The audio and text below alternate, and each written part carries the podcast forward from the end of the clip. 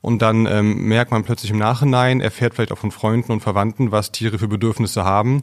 Die Kinder haben doch nicht so viel Lust, sich um das Tier zu kümmern. Und dann wird so ein Tier schnell zum Problem, zum Störfaktor, schon kurz nach Weihnachten vielleicht, äh, spätestens zur Urlaubszeit. Pet Talks Klartext, der Interview-Podcast von Deine Tierwelt. Ein süßes Kaninchen oder eine Hundewelpe unterm Weihnachtsbaum und leuchtende Kinderaugen, die das neue Familienmitglied herzlich begrüßen.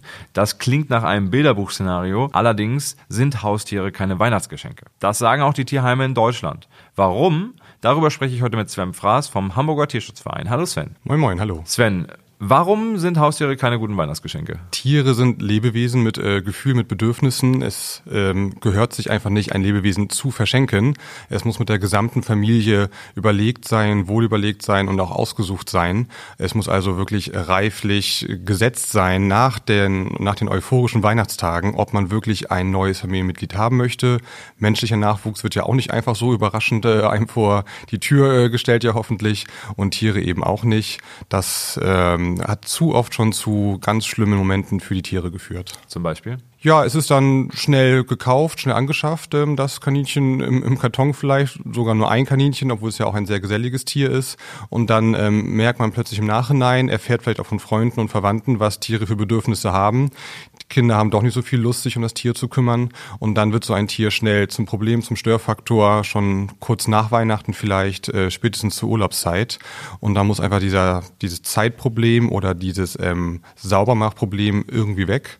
Und wir sind dann froh, wenn die Tiere wenigstens zu uns direkt gebracht werden ins Team Süderstraße, mit welcher Erklärung auch immer, und nicht ausgesetzt werden, weil das geschieht auch leider vielen Tieren. Äh, das ist Alltag hier bei uns im Tierheim, dass wir ausgesetzte Tiere aufnehmen, die teilweise sehr krank, unterkühlt sind, schwach, ausgehungert oder auch so schwer verletzt, dass sie versterben oder eingeschläfert werden müssen. Wir hatten sogar schon mal, dass Tiere im Altlass- oder Altkleidercontainer gefunden wurden. Und deswegen habt ihr euch entschieden, einen Vermittlungsstopp zu verhängen? Man kann natürlich nie so ganz sicher sein, ähm, wenn man Tiere vermittelt, ähm, ob da hundertprozentig alles überdacht wurde. Und es kann immer zu Situationen kommen, wo man ein Tier dann nicht mehr erhalten kann. Aber gerade einfach zur Adventszeit, wenn die Leute ja Geschenke suchen wie wild und ähm, das Kind hat sich schon immer ein Tier gewünscht, dann neigen einige Leute nochmal eher dazu, äh, in dieser Zeit eben ein Tier zu adoptieren und dann ja, wollen wir dem so ein bisschen vorbeugen, dass wir sagen, so früh es auch eben geht bei uns hier im Tierheim, dass wir einen Vermittlungsstopp haben, um klarzumachen, dass das Tier nicht als Geschenk unterm Weihnachtsbaum landet. Wenn man einen Hund, eine Katze, ein Kaninchen haben möchte, muss das ja nicht ein paar Tage vor Weihnachten sein. Wie läuft das denn normalerweise ab? Weil, also ich, wenn ich jetzt irgendwie, ich möchte jetzt, keine Ahnung, ich bin Familienvater und möchte meinem Kind irgendwie einen Hundewelpen schenken, dann wäre der Ablauf doch wahrscheinlich auch der cleverere, zu sagen, ich gehe mit meinem Kind in, in, in das Tierheim hier in der Süderstraße zum Beispiel in Hamburg und wir gucken uns die Tiere an, wir suchen uns einen aus, wir lernen den kennen, wir gehen vielleicht mal Gassi oder, also ich gehe ja nicht hierher, ja. nehme ihn mit und fertig ist es. Nee, das hast du auch ganz super beschrieben. Es muss ja gar nicht ähm, schon im Vorfeld alles entschieden sein. Man geht gemeinsam los, man ähm, lässt, lässt es auf sich wirken. Zu unseren Öffnungszeiten sind wir spontan äh, zu besuchen. Man kann sich hier selbstständig umschauen und dann die Kolleginnen und Kollegen ansprechen, wenn man Fragen hat zu einer Tierart, zu einem bestimmten Tier. Und dann ja, merkt man ja auch, was bei einem selbst passiert, was bei den anderen äh, Menschen der Familie passiert, wie die Tiere auf einen auch reagieren. Äh, es macht natürlich schon mal Sinn zu überlegen, wie viel Zeit hat man, was passt zu einem. Die Katze äh, auf dem Sofa oder doch der Hund, der viel spazieren gehen möchte. Die Rassen sind ja auch unterschiedlich aktiv oder ähm, ist es ein junges Tier, was ich erziehen möchte, ein altes Tier, was äh, einen kurzen Lebensabend nur noch hat. Das kann man sich natürlich schon mal vorher überlegen, aber grundsätzlich gilt es einfach, ja, zu uns zu kommen, spontan zu den Öffnungszeiten sich umzuschauen und dann vielleicht nochmal zu kommen und nochmal zu kommen, bis man wirklich ein ganz sicheres, gutes Gefühl auch hat und das passende Tier auch da ist. Und damit kann man ja ausschließen, dass es zu solchen Spontankäufen kommt. Ne? Genau, so ein Spontankauf soll nie sein. Natürlich, wenn wir äh, ein gutes Gefühl auch haben mit unserer Menschenkenntnis und dass, äh, dass wenn die Ansprüche vom Tier auch von den Menschen befriedigt werden können. Ein einfaches Beispiel ist vielleicht ein Partnertier ist gestorben, das Kaninchen, der Wellensittich, Meerschweinchen sollen nicht alleine sein. Ähm, die Menschen haben schon seit vielen Jahren äh, diese Tiere in der Haltung. Da müssen die nicht mehrfach wiederkommen, um uns zu überzeugen, dass sie es ernst meinen. Ähm, da muss das Kaninchen auch nicht großartig überzeugt werden, dann kann die Vermittlung auch sofort am selben Tag stattfinden, nach einem ordentlichen Gespräch, nach ein paar ähm, Formularen auch, die ausgefüllt werden, nach dem Begleichen einer Schutzgebühr dann auch. Äh, bei anderen Tieren, gerade wenn es vielleicht ein, ja, Hund ist, der zum ersten Mal in eine Familie kommen würde, also wenn die Familie zum ersten Mal einen Hund aufnimmt oder wenn es ein misstrauisches Tier ist, dann sollte der Besuch eben häufiger stattfinden. Und wer damit ein Problem hat, häufiger zu uns zu kommen, meint es vielleicht doch nicht ganz so ernst. Gibt es denn so grundsätzliche Anforderungen an Menschen, die ein Tier adoptieren wollen aus dem Tierheim? Also Zeit ist auf jeden Fall die größte Anforderung, die Tiere an den Menschen haben. Das muss man auf jeden Fall wissen, dass das ein ja, Familienmitglied ist, was viele Bedürfnisse hat, ähnlich äh, eines äh, Kindes eigentlich.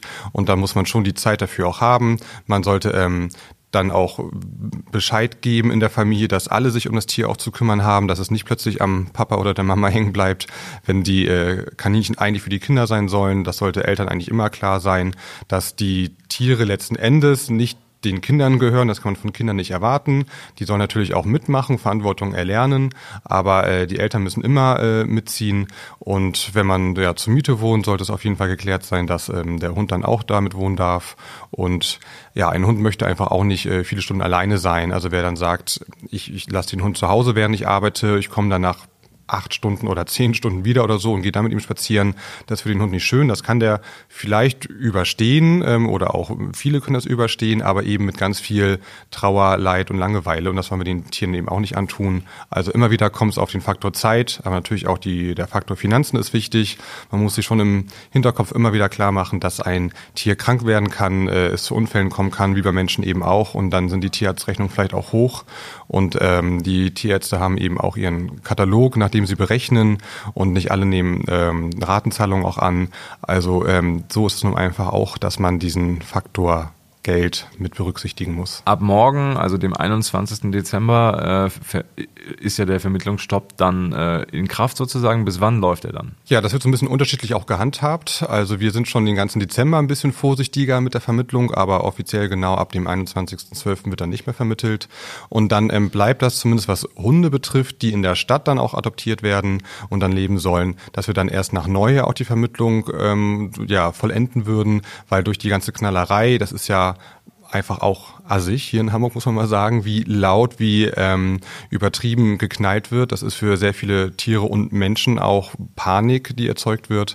Also wird der Hund dann erst nach Neujahr auch sogar vermittelt. Bei den anderen äh, Tieren oder wenn es ländliche Bereiche sind, auch für Hunde, fangen wir dann schon nach Weihnachten mit der Vermittlung wieder an aber immer alles auch mit Augenmerk. Wir haben einfach so viele Tiere. Wir nehmen bis zu 10.000 Tiere pro Jahr auf. Mehrere tausend kommen in die Vermittlung, dass wir ähm, auch nicht einfach einen kompletten Monat oder drei Wochen vor und nach Weihnachten gar nicht mehr vermitteln. Dann würden wir hier tatsächlich aus allen Nähten platzen. Und so könnt ihr aber sicherstellen, dass es keine Spontankäufe gibt und die Tiere, die ihr vermittelt in der Zeit, auch nicht äh, gefühlt nach ein paar Tagen später wieder zurückkommen. Ja, so ist das Risiko ziemlich gering, dass es diesen spontanen Verzweiflungskauf gibt, ähm, dass dann ja irgendwie noch der ähm, Onkel, der das schwarze Schaf der Familie vielleicht ist, äh, der Nichte das Kaninchen nochmal schnell besorgt. Und deswegen würden wir aber auch sowieso immer die gesamte Familie hier haben wollen, um auch eben zu wissen, dass es jetzt kein Geschenk wird. Man kann ja sonst was erzählen. Und dann ist es immer so ein, ja, prüfen, bisschen abwägen auch, um einfach diese Gefahr zu minimieren. Okay, und Weihnachten ist ja so ein bisschen jetzt, man merkt es, wenn man draußen durch die Stadt oder über die Weihnachtsmärkte oder sonst wo langläuft. Äh, Weihnachten ist die Zeit des Gebens irgendwie, ne? Kann man denn euch zum Beispiel oder Tierheim im Allgemeinen was Gutes tun oder den Tieren? Ja, also wir sind natürlich auf ähm, Spenden aller Art angewiesen oder auch auf Zeitspenden und, und Kraftspenden, sage ich mal, dass man uns ehrenamtlich hilft. Aber gerade zu Weihnachten ähm, betonen wir das immer nochmal, dass man verschiedene Dinge auch bei uns äh, kaufen kann. Der Erlös ist dann für unsere Tierschutzarbeit. Man kann Patenschaften für die Tiere auch übernehmen. Das ist dann vielleicht auch mal eine schöne äh, Möglichkeit, um diese Idee erstmal, sich um ein Tier zu kümmern, erst einmal quasi finanziell mit ein paar Besuchen hier vielleicht vor Ort dann auch und wenn man merkt, man kommt oft sein Patentier besuchen, auch wenn es äh, regnet oder schneit, dann wird es vielleicht doch mal eine Adoption auch. Aber dann ist erstmal, ja, diese Patenschaft, die eine Spende für uns ist, eine wunderschöne Geschenkidee. Und natürlich aber auch, wenn man vielleicht kein Geld ähm, äh, einfach so geben möchte, ist einem vielleicht ein bisschen zu kalt oder man möchte auch vielleicht ein bisschen was Griffigeres haben, kann man gerne natürlich auch äh, Futter für uns kaufen, bei uns nachfragen, welches Futter aktuell am meisten gebraucht wird. In der Regel ist das dann Welpenfutter oder auch Diätfutter. Wir haben ja auch viele chronisch kranke Tiere hier, einige Tiere haben ihr Hospiz hier. Wir schläfern ja niemanden ein, ähm, weil der irgendwie jetzt zu alt, zu krank, zu teuer geworden ist oder so. Und insofern ist dieses teure Spezialfutter für uns auch mal ganz wichtig. Decken brauchen wir auch immer, so schöne kuschelige Decken, wo die Hunde mit, äh, ja, nicht nur schlafen, auch ein bisschen rumtoben können. Der Verschleiß ist da auch sehr hoch. Also kann man gerne ähm, häufiger auch ähm, Decken zu uns bringen. Und wir haben aber auch zu den großen Tierschutzveranstaltungen Flohmärkte. Dann kann man also auch technische Geräte, Küchenutensilien, Kleidung zu uns bringen, wenn die wirklich in so einem Zustand ist, dass man theoretisch auch sie selbst stolz noch anbieten würde, dann ähm, kann man die gerne zu uns bringen, dass wir die auf dem Flohmarkt verkaufen. Du hast diese Patenschaften gerade angesprochen. Wie läuft so eine Tierpatenschaft ab? Ja, die Patenschaft muss man sich schon als eine ähm, ja, finanzielle Spende vorstellen, über die man sich auch gerne von zu Hause aus freuen kann sozusagen. Man kriegt Informationen, auch ähm, eine Urkunde, Bilder zu dem Patentier, kann natürlich auch gerne zu uns kommen und mehr erfahren und das Patentier auch besuchen, anschauen. Aber die direkte Kontaktaufnahme muss quasi das Patentier wieder selbst auch wollen und das würde über ein Ehrenamt stattfinden. Das sind also zwei Paar Schuhe, die man nicht verwechseln darf. Die ähm, Patenschaften bei uns haben zwei ähm, Varianten quasi. Es gibt einmal die allgemeine Tierheimpatenschaft für den gesamten Betrieb oder für eine Tierart, äh, eine Tiergruppierung äh, vielleicht auch. Und dann ähm, würde die bei 10 Euro monatlich beginnen. Dann haben wir noch eine ja, spezielle, quasi individuelle Tierpatenschaft, aber auch nur in Anführungsstrichen individuell. Die würde bei 20 Euro monatlich ähm, sein für ein bestimmtes Tier. Aber da müssen wir auch ähm, natürlich sagen, wenn jetzt ein Tier sehr beliebt ist, wird nicht irgendwann der Napf vergoldet und ein Tier, was unbeliebt ist, ähm, kriegt halt trotzdem Tabletten. Also letzten Endes kriegen alle chronisch kranken Alten oder ähm, Tiere, die noch gut äh, erzogen werden müssen, aus diesem Patentopf dann das nötige Geld. Ja, ihr habt es gehört, ein Haustier unter dem Weihnachtsbaum ist keine gute Idee. Darüber habe ich mit Sven Fraß vom Hamburger Tierschutzverein gesprochen. Danke fürs Gespräch, Sven. Ja, ich danke auch, hat mich gefreut. Und damit sind wir auch schon wieder am Ende dieser Folge angelangt und es ist die letzte Folge vor Heiligabend und den Weihnachtsfeiertagen. Deshalb wünsche ich euch im Namen von Deine Tierwelt und auch in meinem Namen äh, und im Namen der Tiere und des Tierschutzvereins Hamburg wünsche Natürlich. ich euch schöne Weihnachten, äh, frohe, frohe Festtage und ganz schöne besinnliche Tage. Bis dahin, wir hören uns nächste Woche wieder, wenn es heißt, es gibt eine neue Folge von Pet Talk Klartext. Vielen Dank fürs Zuhören und bis nächste Woche.